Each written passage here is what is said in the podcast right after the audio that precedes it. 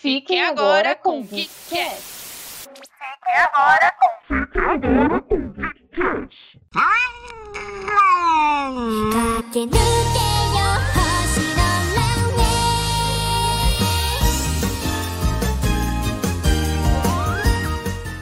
Olá, queridos amigos ouvintes, como vocês estão? Aqui quem fala é a Aline e hoje eu vou fazer um drops sobre um anime muito impactante e fofinho ao mesmo tempo, que está disponível na Netflix. O nome desse anime é Kotaro Vai Morar Sozinho. E assim, você olhando somente a chamada da Netflix talvez não se interesse porque parece ser um anime muito infantil, mas não é, galera. Não é, ele fala de assuntos importantíssimos sobre abandono parental, sobre tem até gatilhos de violência e tudo mais, mas peraí, eu vou falar um pouco mais no decorrer do episódio. Kotaro vai morar sozinho ou Kotaro lives alone é uma adaptação de um mangá da, de Mami Sumura, que foi publicado em 2015 pelo estúdio Leiden Filmes. Ele é bem curtinho, viu, galera? Ele tem só 10 episódios, de mais ou menos 25, 27 minutos cada um, e você simplesmente não sente passar. Eu, por exemplo, é até engraçado, porque eu assisti esse anime na primeira semana que eu vim morar sozinha. Foi por isso que eu me animei a assistir, porque ele realmente, os traços, ele parece ser de algo assim muito infantil ou até mesmo romântico, sabe? Alguma coisa fofa.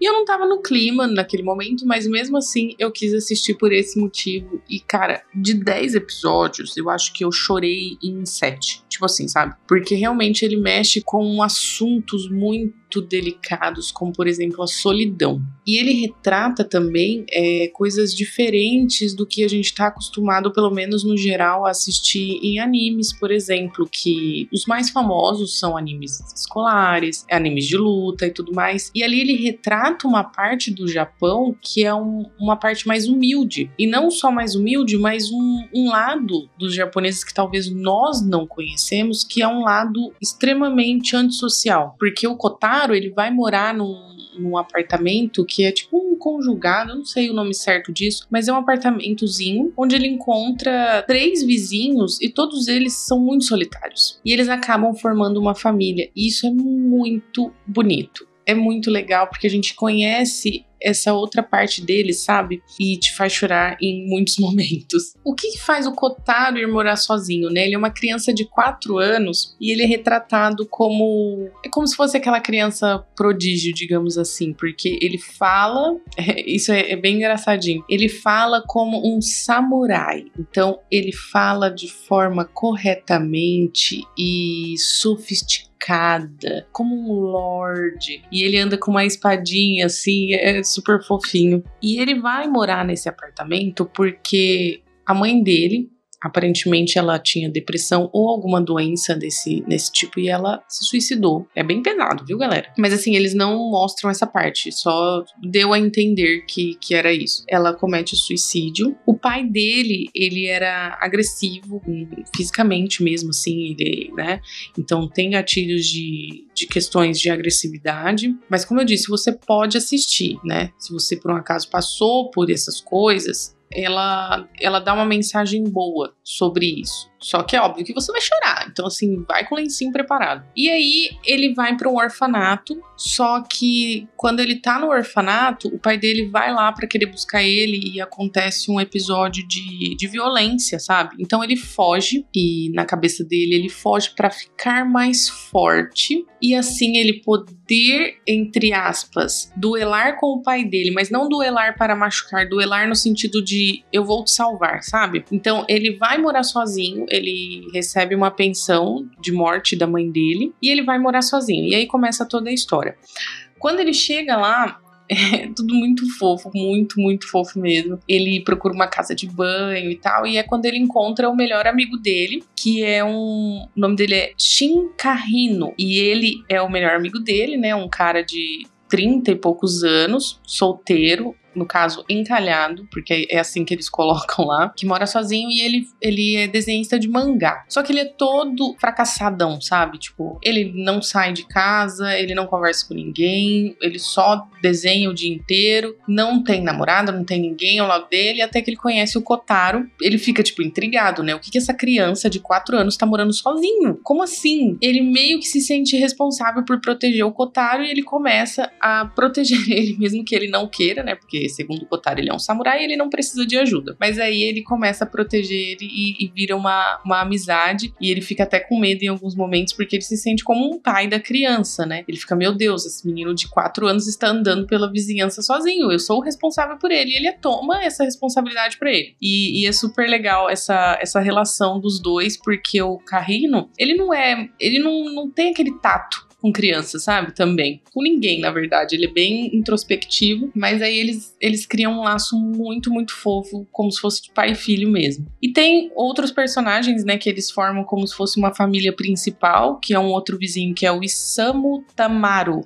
Meu Deus, desculpem a minha pronúncia. Ele aparentemente é um membro da Yakuza. Então, ele é um mafioso que mora sozinho também nesse prédio. E no começo a gente pode achar muito estranho o comportamento dele, porque eu achei muito estranho, porque ele é muito carinhoso, vamos colocar assim, com o Kotaro, com outras pessoas também, mas o Kotaro é uma criança, então assim, ele fica o tempo inteiro querendo abraçar o Kotaro, ele fica o tempo inteiro, ai, deixa eu apertar sua bochecha. E a gente, querendo ou não, pensa maldade, né? É isso. O próprio Kotaro mesmo não deixa ele abraçar ele, ele fica assim, ele pega a espada e fala assim: mantenha-se distante de mim, eu não posso abaixar a guarda para você. E assim, no começo a gente realmente estranha muito esse comportamento. É, ele não fica sozinho com o Kotaro, tanto que o Carrino não deixa ele ficar sozinho com o Kotaro, e ele fica com muitos ciúmes da criança criança e tal. E aí, ao longo do episódio, dos episódios, a gente descobre que, na verdade, ele vê no Kotaro a figura do filho dele que ele é proibido de visitar por ser um membro da Yakuza, né? A mãe do, da criança não deixa ele visitar o filho dele e ele sente muitas saudades do filho. Ele compra presente fi, pro filho dele e ele não pode dar esse presente pro filho, ele pega e dá pro Kotaro. Então ele, ele meio que também vê a figura do filho no Kotaro e tenta dar todo o carinho que ele não deu pro filho dele para o Kotaro. Só que realmente a gente acha estranho um cara que você não conhece querer ficar abraçando uma criança, né? A gente já pensa maldade e, né, já, como diz o Kotaro, eu não posso abaixar a guarda para você. Mas é só isso mesmo, não tem nada de, de abuso, gente. Mas é estranho. Confesso que liga aquele alerta. Eles também têm uma vizinha, por gentileza, alguma mulher aí no meio, que é a Mizuki Akitomo. A personagem dela é, ela é uma mulher também mais velha, deve ter os seus 20, porque lá é, isso é velho, né, gente? Não, não tá casado com 28 anos, estranho, estranho. Ela é uma mulher de deve estar ali entre os 28 e 30 anos e ela acaba fazendo o papel de mãe dele ou de irmã mais velha, mas seria mais ou menos a mãe. Ela não é tão presente quanto o Carrino, porque ela trabalha muito, ela trabalha numa casa, é, eu não sei dizer como que seria aqui, eu acho que nem existe esse tipo de serviço, mas é uma espécie de clube onde ela é acompanhante. Os caras pagam para sentar lá e conversar com ela. Ela não é uma prostituta. Eles pagam para sentar lá e ter uma noite de conversa com ela. É uma coisa deles assim, de tipo das pessoas solitárias quererem ter amigos e eles pagam para isso pagam para conversar com mulher bonita. Olha aí, um emprego, teria um emprego.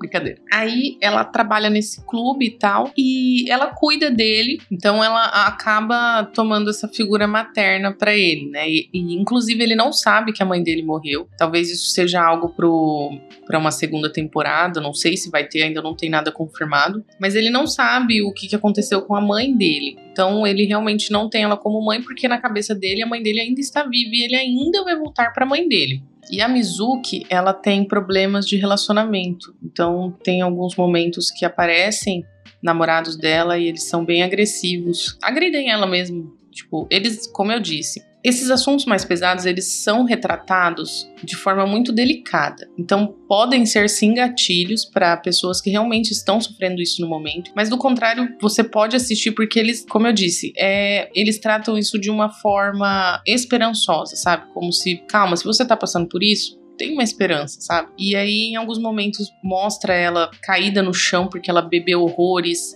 porque ela tá triste e tal.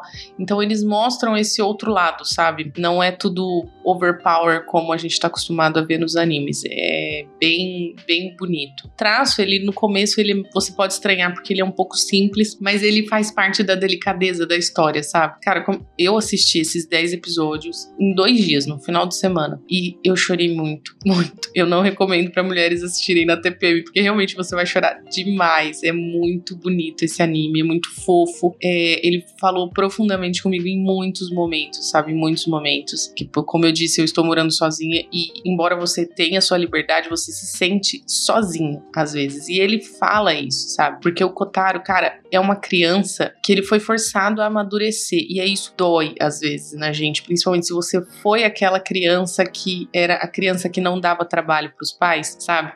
Aquela criança que não não brincava tanto para não quebrar os brinquedos, que tinha que passava vontade de alguma coisa porque sabia que não podia comprar, sabe? Essas, esses detalhes. É, se você foi essa criança, ele vai falar muito com você, porque eu fui essa criança. Eu era criança que eu não podia tocar em nada, eu ia nos lugares visitar, eu tinha que ficar sentada parado porque eu ficava com medo de quebrar as coisas, porque falavam que, que eu quebrava e tal. Que muitas vezes você deixou de fazer as coisas na sua infância para não dar trabalho. Cara, ele vai falar muito com você, muito mesmo, porque o Kotaro, agora falando mais dele, né? Ele é uma criança que foi forçada a amadurecer, né? Com quatro anos ele, ele se porta como um adulto e isso machuca às vezes, porque, por exemplo, ele tá na escolinha, que é, em algum momento eles matriculam ele numa escola, ele tá na escolinha e aí ele vê uma criança chorando porque o lanche caiu no chão, um exemplo. Aí ele tem, ele tem atitudes de adulto, sabe? Ele não chora. Ele vai lá e ele fala: você tem que ser forte, criança não chora, você pode, não sei o quê. E em, em certo momento você pensa, ele tá certo, mas dói porque a gente sabe que ele tá fazendo aquilo porque aquilo foi falado para ele, sabe? Porque ele foi impedido de chorar, ele foi impedido de sofrer. É, ele tem atitudes assim muito nobres como por exemplo, se algum amiguinho precisa de algo, é, tem uma cena muito forte, muito forte, que os amiguinhos da escola começam a dar lanche para ele. E por que que isso é ruim? Porque ele começa a engordar, porque as crianças não entendem que ele só tá fazendo aquilo porque ele não quer que tenha desperdício de comida, porque ele já passou fome. Então vamos supor, as crianças levam lanche para a escola. Ai, não gostei da banana. Dá pro Kotaro, ele come de tudo, ele aceita tudo. E aí, ele começa a comer tudo, porque as crianças vão dando aquilo para ele, porque acha que é, é, algo legal a se fazer, só que ele não nega comida porque ele já passou fome. Ele hoje em dia tem muita comida, mas ele, ne ele não nega comida porque ele não passou fome. Então, assim, são cenas tão delicadas como essa que fazem você desabar de chorar. E ele continua tendo essas atitudes de adulto. Tem outras cenas também que ele é muito sozinho, como eu disse, né? Ele mora sozinho, embora eles tenham criado ali uma família, ele demora muito, ele demora para entender que aquela é uma família, sabe? Porque afinal ele tá, tá muito machucado, né? E aí tem uma cena que eles ganham, as crianças ganham balões de gazélio, sabe? Aqueles que ficam, que flutuam. E aí ele pede pro Carrino, que, que é desenhista de mangá, desenhar rostinhos no. Só de lembrar já me dá vontade de chorar. Ele pede para desenhar rostinhos no balão. Então ele desenha a mãe, o pai e uma menininha que seria a irmã dele. E aí ele fica brincando. Gente, eu tô chorando.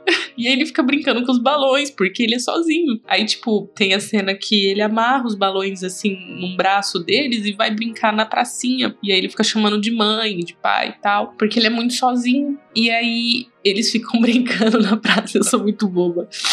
E eles ficam brincando na praça e tal. E, e um, um dos professores passa, uma das pessoas, na verdade, que deu o balão para ele, passa e entende por que, que ele pediu mais de um balão. Porque até então ele ficou bravo porque ele fingia que era outra pessoa para pegar balões. Mas aí ele entende que ele pegou o balão para ele ter com quem brincar. E, e, ele fica mais triste porque uma hora ou outra os balões vão estourar. E aí ele fica pensando: meu Deus, e agora? O que, que eu faço? Esse balão vai estourar, ele vai perder a família de mentirinha dele. Então, essa, esse é o sentimento do anime, sabe? Ele te faz chorar com coisas tão sensíveis, tão importantes, mas na sua maioria ele é muito divertido, muito engraçadinho, muito fofinho.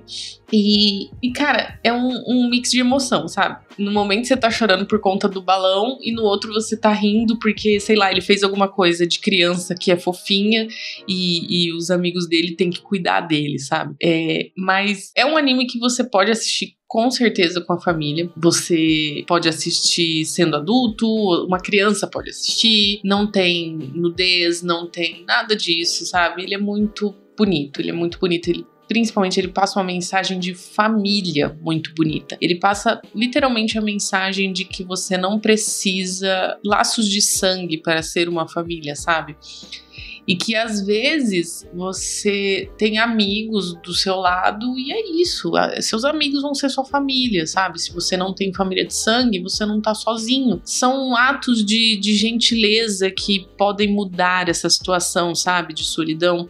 E que você pode aprender a construir a sua família às vezes com amigos, às vezes com vizinhos. É só você se abrir para isso. É só você se abrir para novas oportunidades, para novos laços, literalmente. E para mim essa é a, a, mensagem principal do anime, que existe beleza ainda no mundo, sabe? Independente do que você esteja passando e, e, é muito fofo ao mesmo tempo, porque eu, como eu disse para mim, o que é mais fofo é o jeito que o Kotaro fala, sabe? Que ele fala igual um, um um samurai antigo. E é isso, gente. O resumindo, eu acho que eu consegui resumir bem o sentimento de assistir Kotaro vai morar sozinho.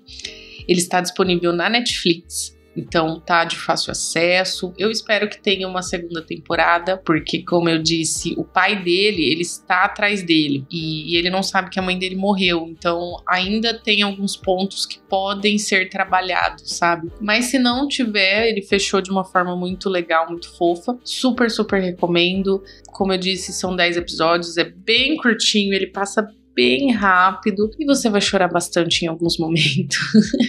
Mas é aquele choro, não é um choro de dor, sabe? É um choro às vezes até terapêutico, porque você para para pensar na sua vida. Mas é isso, gente. Foi bem curtinho esse drop porque o anime também é bem curtinho e eu vou pedir aqui para vocês com muito carinho para que vocês nos curtam nas redes sociais. Se tem a opção aí de curtir esse episódio, salvar, enviar para um amigo, que você faça isso por gentileza, sabe? Interaja com a gente nas redes sociais, você, independente de qual você use, você nos encontra como Geekets Underline Podcast. Você pode nos ajudar também de forma financeira, comprando algo na Amazon, através do link que você encontra no nosso Instagram, Geekets Underline Podcast, ou também pelo PicPay.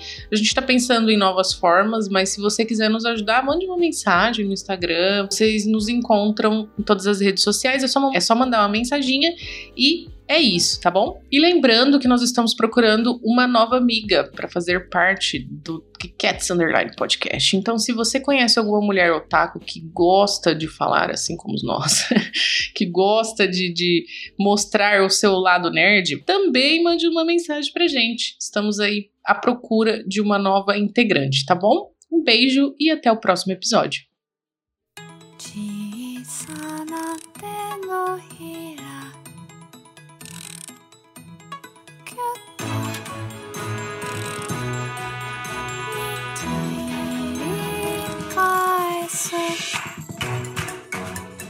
と笑顔見れたらひそかに不器用な僕たちの小さな優しさを重ねてく